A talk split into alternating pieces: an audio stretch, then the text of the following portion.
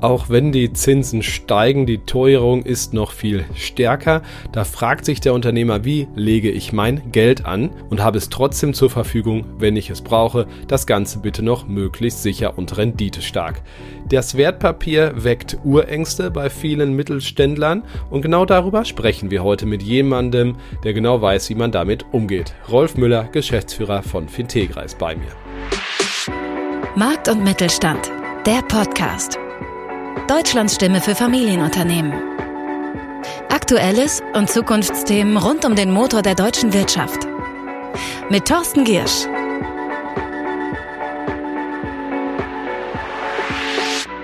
Wir starten mit dem Gespräch in ungefähr drei Minuten. So lange gibt es das Wichtigste der Woche aus Sicht des Mittelstandes. Damit sollten Sie rechnen. China reagiert mit Panik auf den eigenen Panikmodus. Die Rede ist von Corona und den rigiden Maßnahmen, die das Land der Mitte, das hier überhaupt nicht mehr einen Mittelweg eingeschlagen hatte, naja, eingeführt hatte und natürlich massiv Kosten in aller Welt, aber auch vor allem für die eigene Wirtschaft verursachte. Jetzt knickt China in dieser Hinsicht ein, lockert die Lockdowns und fördert so hoffentlich auch wieder die Exporte und damit auch den Welthandel, von dem nicht zuletzt deutsche Mittelständler sehr profitieren könnten. Planungssicherheit wäre in dieser Hinsicht wieder ein Segen für das neue Jahr. Darüber wurde gestritten. Der weltweite Handel ist auch vor Kommunikationsdaten nicht sicher und deshalb ist es sehr aufregend zu bemerken, dass die EU-Kommission den nächsten Schlag gegen die Tech-Konzerne aus den USA in dieser Woche plante. Netflix, Meta, YouTube, wie sie alle heißen, sollen bitte mitbezahlen für den Ausbau der 5G-Mobilfunknetze hier in Europa. Das ähm, freut natürlich Vodafone Telekom und Co., aber das Gegenargument liegt auf der Hand. Die profitieren ja eben von diesem Angebot der US-Riesen. Selbst wenn diese Datenmaut zustande kommt, wird es eine Revanche geben der USA. Darauf kann man wetten. Und das wird hoffentlich nicht zulasten der deutschen Mittelständler sein. Das sollten Sie wissen. Es ist, als würde man einen guten Freund besuchen. Das sagte Annalena Baerbock, unsere Außenministerin, ihrem indischen Amtskollegen, als sie ihn Anfang der Woche besucht hat. Indien ist ein großes Land, bald das bevölkerungsreichste der Welt und bietet auch für den deutschen Mittelstand enorme Chancen. Deswegen war dieser, wie ich finde, sehr positiv intonierte Besuch von Annalena Baerbock dort ein großer Erfolg, zumindest ein Erfolg. Aber sie muss in einer Hinsicht jetzt auch liefern mit ihren Amtskollegen. Viele Inder wollen natürlich auch nach Deutschland. Wir brauchen andersherum hochqualifizierte Fachkräfte. Nur die Wartezeiten auf ein Visum und all die anderen Anerkennung dauert einfach zu lange und dann gehen junge, talentierte Inder auch schnell mal in ein anderes Land. Das sollte nicht weiter passieren. Tut ein Unternehmer eigentlich was Verwerfliches, wenn er Geld in Wertpapiere steckt? Harte Frage oder zumindest hart formuliert, gebe ich zu, aber bei vielen Mittelständlern weckt es tatsächlich Urängste, wenn sie Geld am Markt investieren und es ihnen womöglich nicht zur Verfügung steht, wenn sie es brauchen für aufregende Ideen und Investitionen. Doch es gibt Auswege und darüber spreche ich heute mit Rolf Müller. Er ist Geschäftsführer von Fintegra. Hallo Herr Müller. Grüß Sie, Gisch. Vielleicht zum Einstieg, äh, weil es nicht alle wissen, was macht Fintegra? Wir haben uns der Digitalisierung der Vermögensorganisation äh, verschrieben. Seit äh, drei bis vier Jahren äh, befassen wir uns damit, äh, die sehr beleghafte Aufarbeitung rund ums Vermögen, vor allem für den Steuerberater, so schmackhaft ähm, aufzubereiten, dass er das Ganze eins zu eins bei sich in Dativ in seine Rechnungslegungsprogramme übernehmen kann. Ein Riesenthema stehen wir noch ganz am Anfang in der ganzen Branche. Aber irgendeiner muss ja anfangen. Geldanlage, die Liquidität zu erhöhen, in der Regel durch auch Wertpapiere, ist für viele Mittelständler ein gewisses Thema, ähm, weil sie eben, wie ich eben schon angedeutet habe, vielleicht fürchten, dass das Geld dann nicht zur Verfügung steht, wenn sie es dringend brauchen. Sehen Sie das auch so? Ja und nein. Also unternehmerisch Giersch verstehe ich das uneingeschränkt. Also diese, diese Urängste, ich komme ja aus der Beratung von Unternehmerfamilien, äh, die, die sind natürlich da. Auf der anderen Seite äh, ist da wahnsinnig viel Psychologie dabei, wenn Sie mit Vermögensverwalterinnen, Vermögensverwaltern sprechen.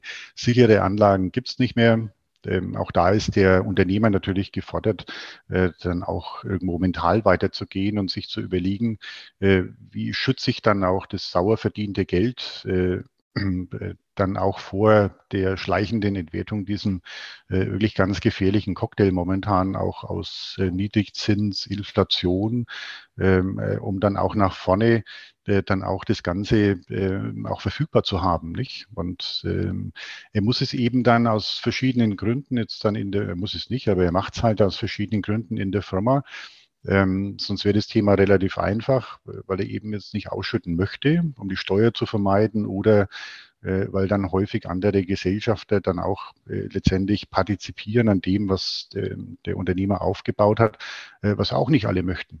Eine zweite Urangst von den fünf, die wir heute ansprechen wollen, ist natürlich auch, Sie haben es gerade zart angedeutet, dass Wertpapiere riskant sind und auch, ich sage mal in Anführungszeichen, ein falscher Vermögensverwalter das sauer verdiente Geld mindern könnte, wenn nicht vernichten könnte. Ähm, möchten Sie den Unternehmerinnen und Unternehmern diese Urangst nehmen?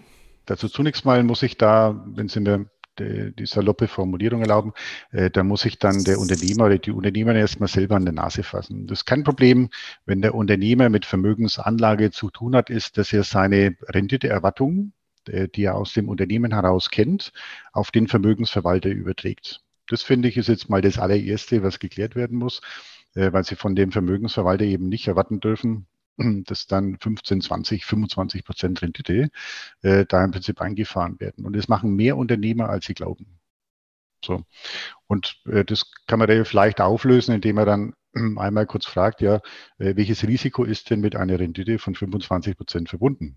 So, und dann sind wir schnell bei, ich sage mal, normalen Renditen, die Sie von einem Vermögensverwalter erwarten können. Der zweite Punkt, worauf Sie abzielen, zu Recht auch abzielen, ist letztendlich, ähm, wie kann ich dann sicherstellen, dass ich beim richtigen Vermögensverwalter lande?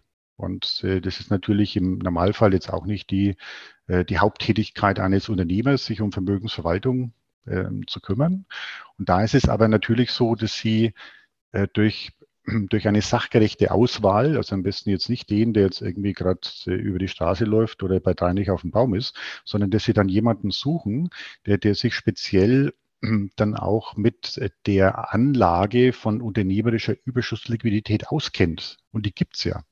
Und äh, da kann man dann über dann Depotbanken, V-Bank, über äh, dann äh, Vermögensverwalter, Verbände und äh, andere Institutionen äh, natürlich schon eine recht hohe Sicherheit reinbringen, dass der, dem ich da mein sauer verdientes Geld anvertraue, das auch eben verantwortungsvoll macht. Aber wie gesagt, äh, man muss runterkommen von der Renditeerwartung von 20, 25 Prozent auf dann, sage ich mal, im Unternehmensbereich drei, vier, viereinhalb Prozent vielleicht. Okay, also wir haben den Mut gefunden, Nummer eins, äh, in Wertpapiere zu investieren mit der richtigen Taktik. Wir haben den richtigen Vermögensverwalter oder Verwalterin gefunden. Drittens, jetzt sind Erträge da. Da geht es ja jetzt auch schon mal spannend ins Geschirr. Also was ist steuerlich zu beachten bei der Verbuchung sozusagen von solchen Erträgen? Das ist eine ganz spannende Geschichte momentan, weil eben durch die zunehmende Anlage von Unternehmerliquidität in Wertpapieren, was aus den geschilderten Gründen alternativlos ist, äh, steht natürlich auch die Steuerberaterbranche plötzlich vor Herausforderungen. Wenn Sie ein Wertpapierdepot verbuchen, also im betrieblichen Bereich müssen Sie ja buchhalterisch beleghaft arbeiten, ähm, ist das erste Kerndilemma, dass Sie die Belege von der Bank nicht eins zu eins verwenden können. Der Steuerberater ist es ja gewohnt, bei Wertpapierdepots dann die Aufarbeitungen der Bank übernehmen zu können, die auch richtig gut sind mittlerweile. Äh, das Problem ist, die sind für Privatdepots gemacht, kommen aus der Abgeltungssteuer und im betrieblichen Bereich ist das Ganze eben jetzt nicht eins zu eins zu verwenden. Da gibt es andere Prinzipien. Das heißt, der Steuerberater muss sich plötzlich mit einer relativ neuen Materie auseinandersetzen, weil er dann im betrieblichen Bereich jetzt auch klassisch mit einem bestimmten Team arbeitet. Und die sind eben jetzt nicht auf Wertpapierdepots spezialisiert. Also er braucht dann einfach bestimmte, ich sag mal, äh, fachliche Fertigkeiten, er braucht handwerkliche Unterstützung und dann braucht er natürlich auch eine Vielzahl von Zusatzinformationen rund ums Depot, äh, die die Bank nicht liefert, weil sie es ja auch nicht muss.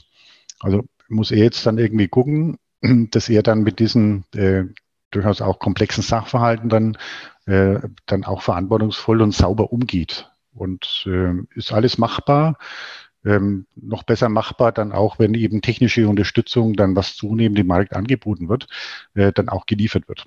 Gutes, gutes Stichwort und vor allen Dingen auch diese dritte Urangst, nenne ich es jetzt mal, die, die Kosten, das klingt ja aufwendig, was Sie gerade sagen. Also die Kosten der Verbuchung fressen ja einen Teil der Erträge auf, möchte, möchte vielleicht mancher denken. Also wie kann Technologie da vielleicht auch helfen?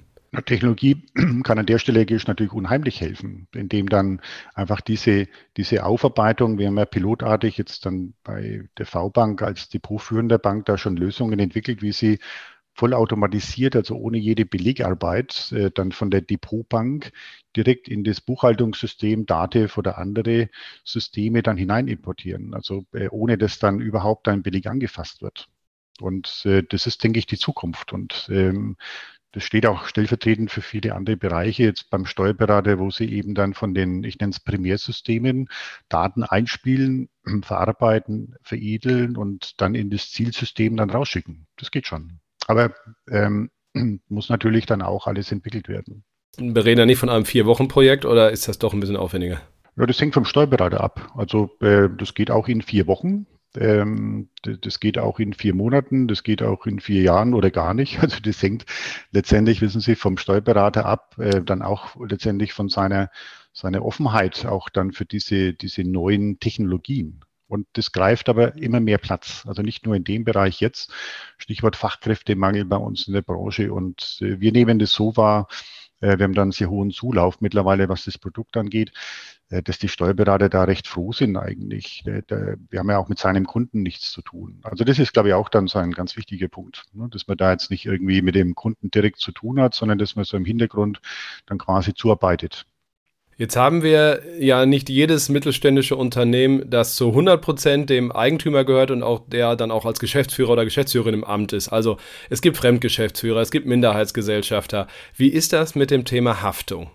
Das ist ein Thema, was doch öfters vorkommt, als man glaubt. Und ähm, hat äh, eben den Hintergrund, wenn Sie jetzt dann auf Unternehmensebene dann die Gelder anlegen, äh, dann brauchen Sie die entsprechende Expertise und äh, wenn Sie die jetzt nicht so haben, das sind häufig, wissen Sie, die, die kaufmännischen Leiter, wenn man jetzt das Ganze auf den Mittelstand überträgt, äh, dann ist das ja äh, jetzt jemand, der die normalen kaufmännischen Dinge, die Finanzdinge der Firma verantwortet, die es auch gut macht. So, und jetzt äh, plötzlich kommt er dann in die Situation, dass der Unternehmer sagt, Mensch, Kollege, müsste man mal gucken, ähm, dass wir hier dann die Überschussliquidität anlegen, Wertpapiere und dann ist er natürlich dann in einem Bereich, äh, in dem er jetzt nicht so zu Hause ist. Ne? Und äh, dann muss er natürlich auch wiederum gucken, äh, wenn er dann am Ende des Tages gefragt wird, ja, wo ist mein Geld hin? Ne? Dass er zumindest dann sagen kann, ich habe dann vorher alles irgendwie gut ausgesucht, angeschaut, dokumentiert, äh, Stichwort Auswahl von Vermögensverwaltern, das hilft. Ähm, und dass man dann auch einfach diese Kriterien äh, dann auch dokumentiert, einen gewissen Auswahlprozess, so wie vorhin geschildert, dann auch vornimmt äh, damit das Ganze dann auch hinten raus äh, dann auch nachvollziehbar ist. Und äh, gibt es natürlich auch im Markt entsprechende Versicherungsangebote, die und O, äh, die natürlich auch dann diesen Bereich dann entsprechend absichern. Was gerade bei Fremdgeschäftsführern oder äh, praktisch Angestellten in der Firma, denen das anvertraut wird, äh, dann häufig auch vorkommt. Und äh, da ist natürlich dann, ich komme ja wie gesagt aus der Beratung von Unternehmerfamilien, da ist natürlich der Minderheitsgesellschafter da ge gelegentlich mit Vorsicht zu genießen. Ne? Weil der ist ein bisschen weg, der ist nicht so drin und äh, der guckt sich das dann an und ist vorsichtig formuliert manchmal gar nicht so unglücklich, wenn er dann irgendwelche Dinge dann vorfindet, äh, vorfindet in seiner Firma, die jetzt dann nicht so gut laufen. Kommen wir zum Abschluss noch zu einem ja, vermeintlichen Luxusproblem, das aber, glaube ich, auch ganz schön nach hinten losgehen kann. Also Erlöse und Erträge aus Wertpapierprojekten sind ja manchmal volatil, in der Natur der Sache liegend sozusagen und können eine G&V des Unternehmens unter Umständen verfälschen. Auch so eine fünfte äh, Urangst, die ich jetzt mal durchgezählt habe. Wie sehen Sie das? Ja, auch ein Klassiker. Kommt natürlich aus der klassischen Rechnungslegung des Unternehmens und äh, das Unternehmen ist jetzt ja im Normalfall jetzt nicht spezialisiert auf Wertpapiere, ähm, sondern das ist ja ein, ein Begleiteffekt.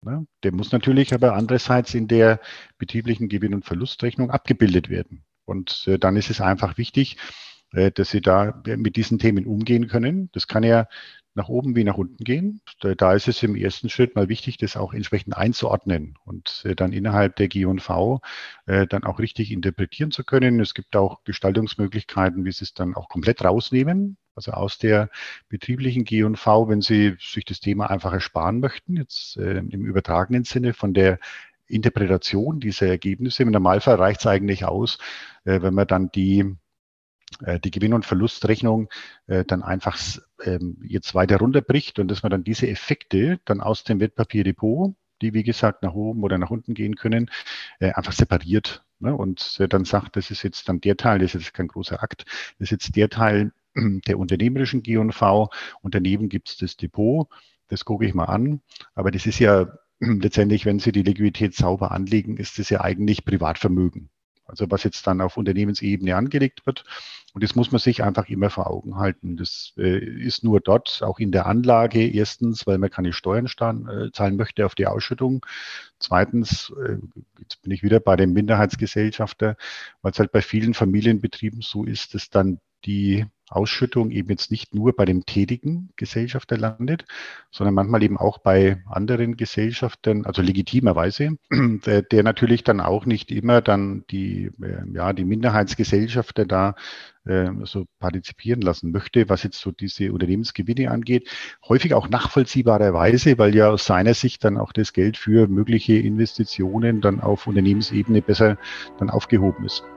Das war Rolf Müller, Geschäftsführer von Fintegra. Ein paar Forstritt durch das Thema Ängste vor der Wertpapieranlage. Ich danke Ihnen vielmals, auch Ihnen, liebe Hörerinnen und Hörer, vielen Dank. Bleiben Sie gesund und erfolgreich. Bis nächste Woche. Tschüss. Das war Markt und Mittelstand, der Podcast. Wir hören uns nächsten Freitag wieder auf markt- und-mittelstand.de.